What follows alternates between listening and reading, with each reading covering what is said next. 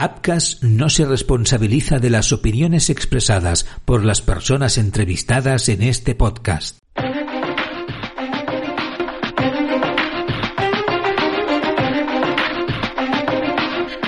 Apcas.com presenta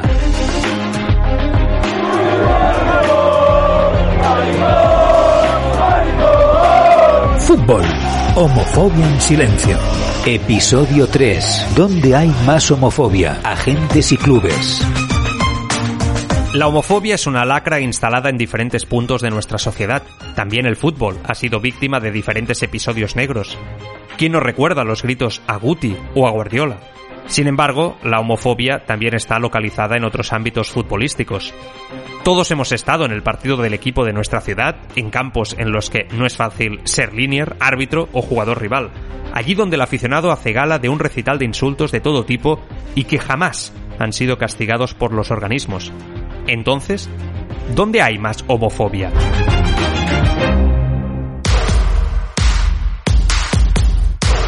¿Es acaso el fútbol de élite el sector menos homofóbico después de todo? El responsable de la plataforma de responsabilidad social corporativa de la Real Federación Española de Fútbol, Felipe Sánchez, explica cuál es el área mejorar en este ámbito. Dentro del fútbol, las conductas discriminatorias con carácter homófobo parece que están más localizadas en el ámbito del fútbol base y sin duda son del todo rechazables, aunque también es justo señalar que se trata de excepciones. El aficionado al fútbol tendrá múltiples perfiles, pero no sería justo identificar el aficionado al fútbol como una persona homófoba. Eh, condenamos sin lugar a dudas ese tipo de conducta, pero por otra parte se trata de hechos aislados. Pero, ¿y en el fútbol amateur? Jesús López fue el primer árbitro español de la historia en salir del armario Arbitraba partidos de regional y su posicionamiento le costó su carrera como colegiado, lo que más le gustaba hacer. El extrencilla tiene claro dónde está más localizado el problema. Yo a nivel personal pienso que a nivel eh, eh, semiprofesional es donde más homofobia hay, porque ya es para nivel profesional, pues hay algunos cánticos, hay algunas cosas, pero no se ve tanto como se ve en campos de fútbol pues más modestos.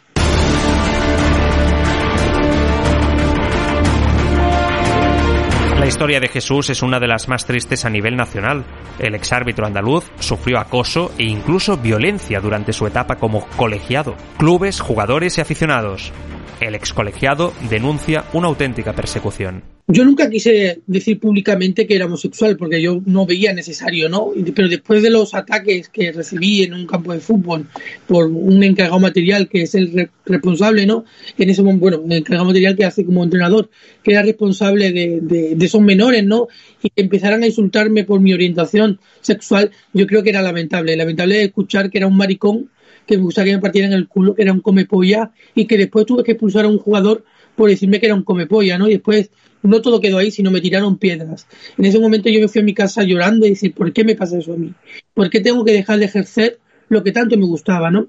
Y me me, puse, me senté y me puse con el móvil y empecé a escribir la situación que, que vivía, ¿no? Y lo que me pasó.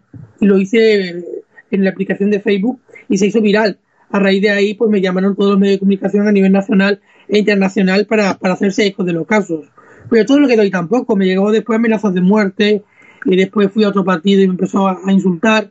Entonces ya fue como decir, este no es mi sitio y tengo que ayudar a que los demás deportistas pues no tengan que sufrir lo que un día yo tuve que aguantar y lo que tengo que aguantar por hacer algo que, que me gusta y que me apasiona, ¿no? Y por eso lo hice, lo hice saber, lo hice bien. Eh, por eso hice las entrevistas en todos los medios de comunicación.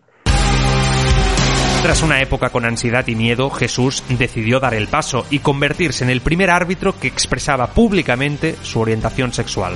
Una decisión que, sin saberlo, pondría fin a su carrera deportiva. Y una de las preguntas que yo cuando fui al Fútbol Club Barcelona y me vi con Iniesta, ¿no? Le dije, Iniesta, ¿y por qué no sale ningún futbolista del armario?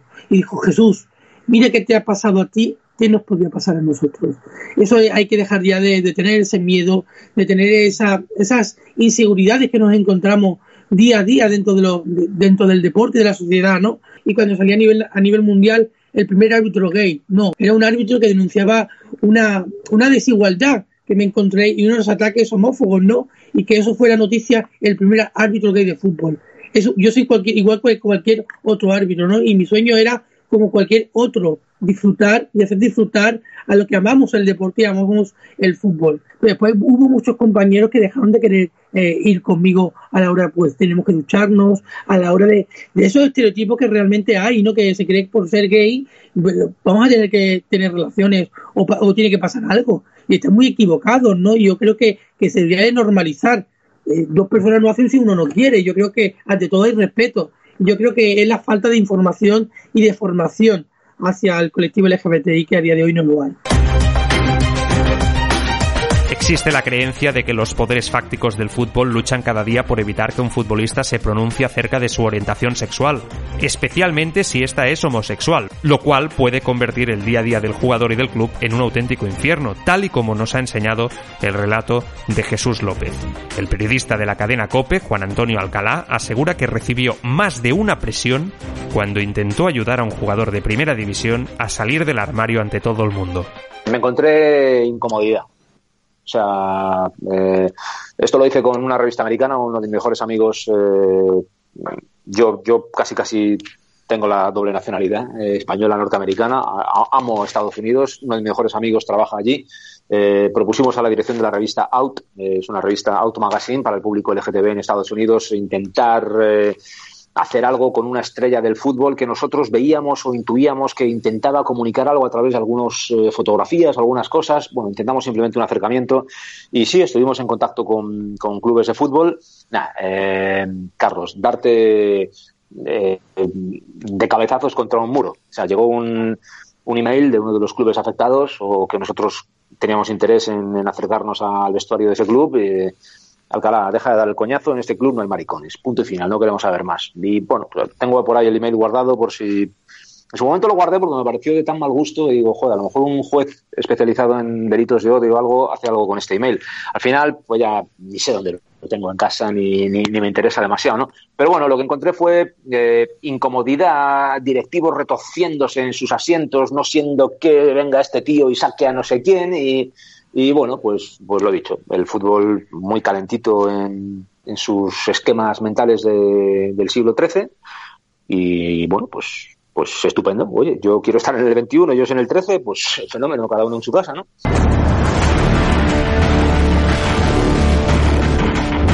Sin embargo, existe un discurso paralelo al respecto de la forma de actuar de los clubes de fútbol.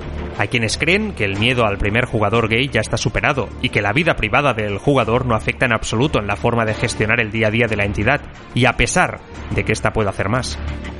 Es la opinión del exjugador del Barça, Jofra Mateu. Seguro que se puede hacer más, ¿eh? Seguro que se puede hacer más, pero no creo que sea una, un aspecto de concienciar a clubes o entidades en el aspecto de de, mm, eh, no sé si la palabra es proteger o, o, animar o acomodar a, al colectivo gay. Es que me parece a mí que a mí como club, si yo fuese gay, que me vinieran a decir, oye, si lo quieres decir, a ti qué te importa. Es decir, es que si lo, cuando lo quieras decir lo digo y aquí el club ni entra ni sale, ni pincha ni corta.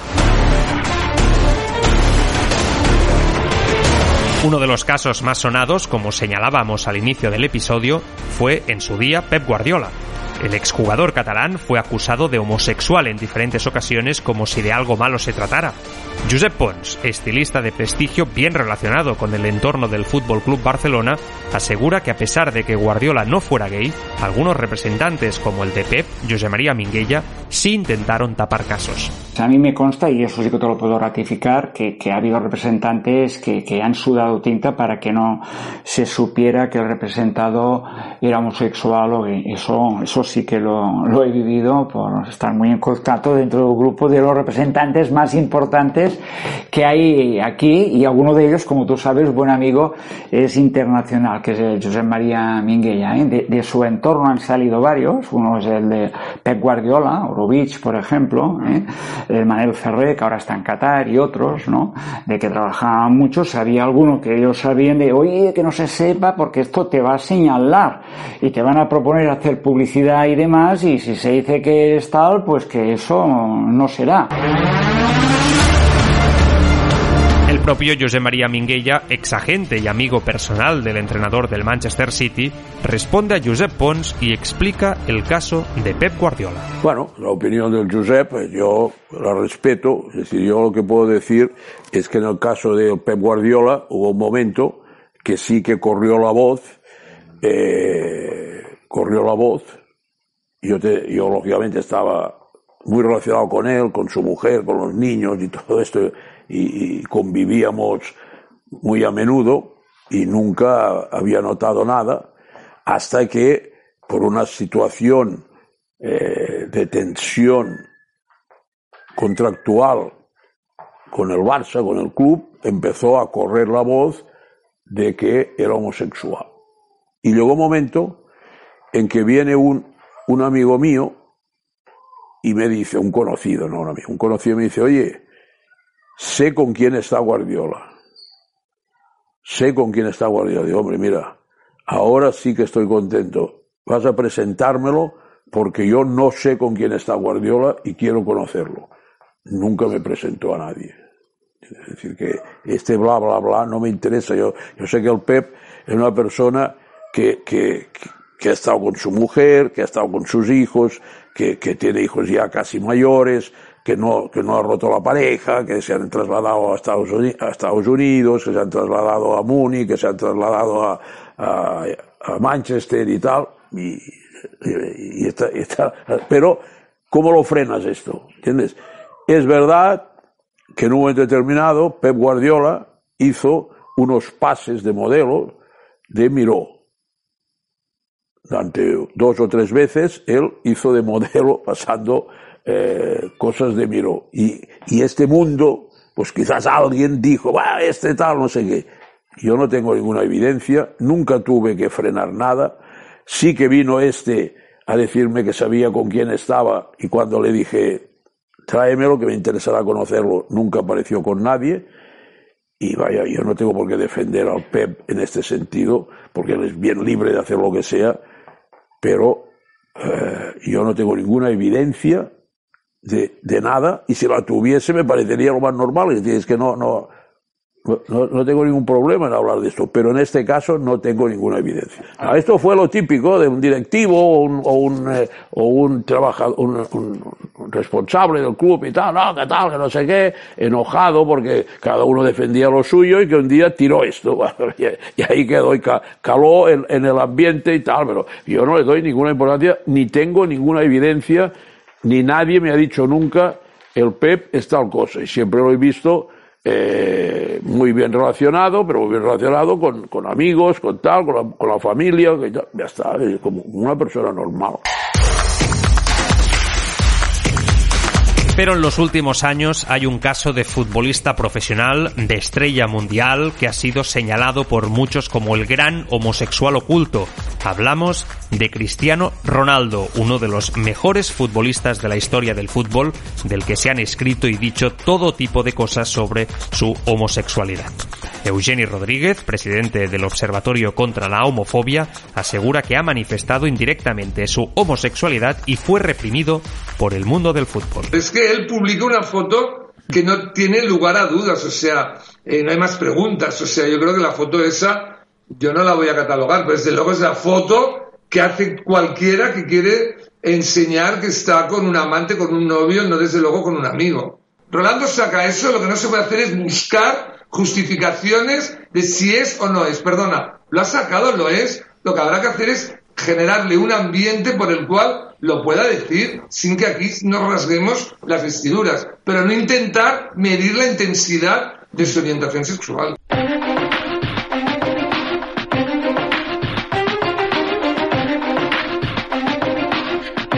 Pero ¿cómo viven los jugadores como Guardiola, Cristiano Ronaldo, Mitchell o Guti acusaciones de este calibre?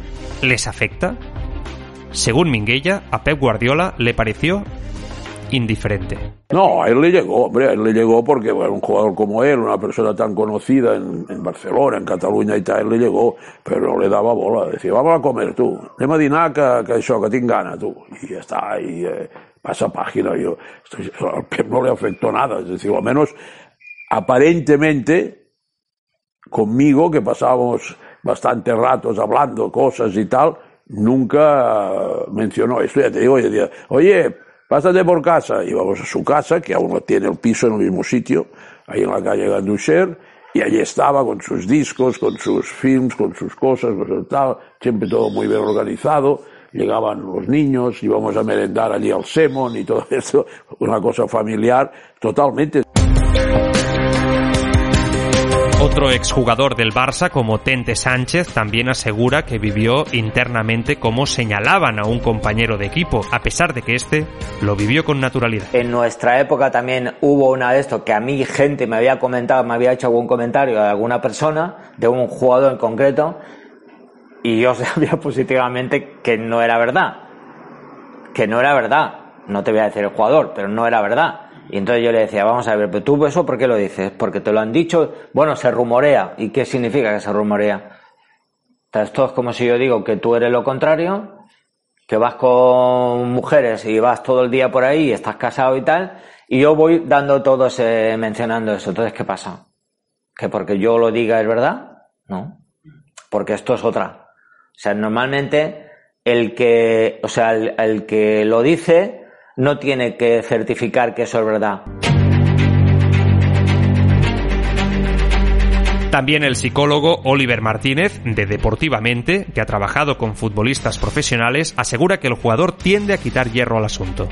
Se lo toma básicamente a cachondeo, porque si, por ejemplo, me vienen a la cabeza dos jugadores como Mitchell, el jugador del Real Madrid y después entrenador del Getafe, y Guti, eh, otro de los ejemplos más claros, ¿no? Eh, dos jugadores que precisamente, o sea, bueno, son jugadores guapos, son jugadores que tienen buena planta y que han estado, pues, bueno, han, tenido mucho éxito también con, el sector femenino, ¿no?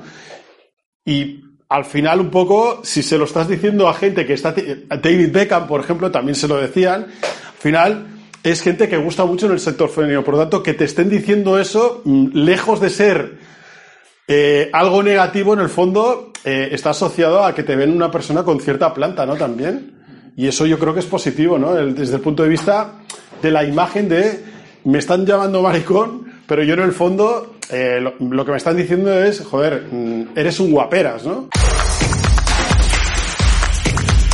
Pero son todo este tipo de dedos señalando al posible homosexual la causa del miedo a que nadie dé un paso adelante?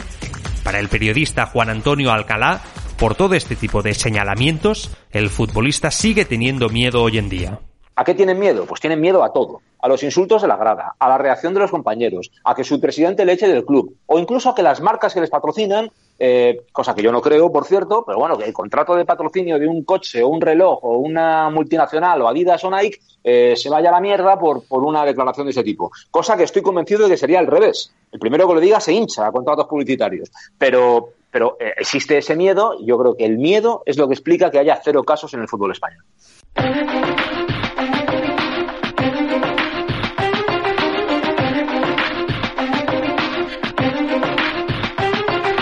Pero como dice Juan Antonio Alcalá, los clubes no son los únicos señalados cuando hablamos de amenazas para el futbolista gay. El resto del entorno, conformado por agentes, marcas, federaciones, sindicatos y patronales, también están en el objetivo. Todos ellos deben pasar por la lupa de este documental. Y en el próximo capítulo... respecto de las marcas de los patrocinadores de los jugadores es que no se está haciendo lo suficiente, no se hacen no se hacen campañas, no se anima abiertamente a los jugadores a, a salir del armario. Ellos digan que están preparados, es muy probable que sí, pero tampoco les están animando.